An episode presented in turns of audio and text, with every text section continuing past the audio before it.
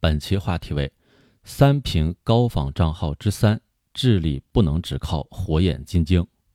高仿账号百害而无一利，但是当李鬼言之凿凿时，怎么辨别？又该如何治理？广大网友固然需要提高分辨力，切忌盲听盲信。同时，作为信息内容生产传播的重要渠道，网站平台是信息内容管理第一责任人，必须严防死守滋生高仿账号的第一道关卡。在这一方面，一些平台进行了探索，比如在新用户注册账号时，对相关关键词进行筛查；再如为专业权威机构提供专属标识，增加辨认方式；又如在信息传播阶段。反复进行反诈小提示等等，这些举措某种程度上对高仿账号进行了预管理，对可能出现的虚假信息起到了一定的防范作用。然而，针尖大的窟窿也能透过斗大的风，平台规则的漏洞也显而易见。只要在官方权威的账号基础之上，增删几个字、几个符号，甚至几个数字，或者使用字形相近的文字。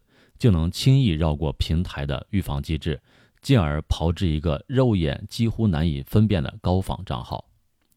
河南文旅小号、河南文旅推荐官、河北广电文旅，从这些已经被曝光的违规账号昵称来看，迷惑性极强。如何消除这种潜在的迷惑性，需成为平台下一步完善规则的重点。还有看到，信息的生命力在于传播。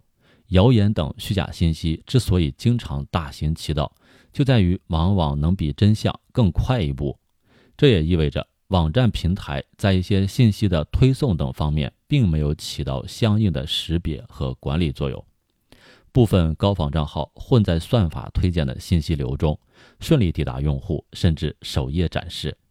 这种粗放的管理方式，久而久之就形成了高仿账号赖以生存的灰色空间。平台对此应当有所行动，有必要通过技术手段或者内容管理，将浑水摸鱼的伪劣信息加以甄别和剔除，还用户以真实、清朗的网络环境。信息庞杂，但不意味着管理就可以无序。治理高仿账号不能只靠火眼金睛，必须从制度上予以保障。对平台而言，必须加大账号注册的管理力度，比如。能否严把准入关？对昵称具有公共属性的账号，要求其提供相应的组织或机构证明信息？能否严管擦边球？私人账号的昵称禁止包含地名、机构名称、项目名称等等信息。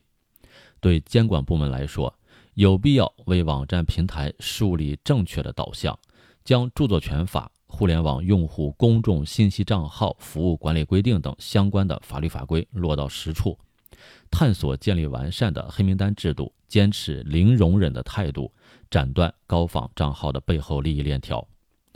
网络空间没有法外之地，假冒仿冒官方账号的乱象迟早会现出原形。清理违规账号只是第一步，进一步压实平台责任，完善管理机制，加大打击力度。这种骗人的伎俩必将失去市场、失去空间、失去土壤。更多公考内容，请关注微信公众号“跟着评论学申论”。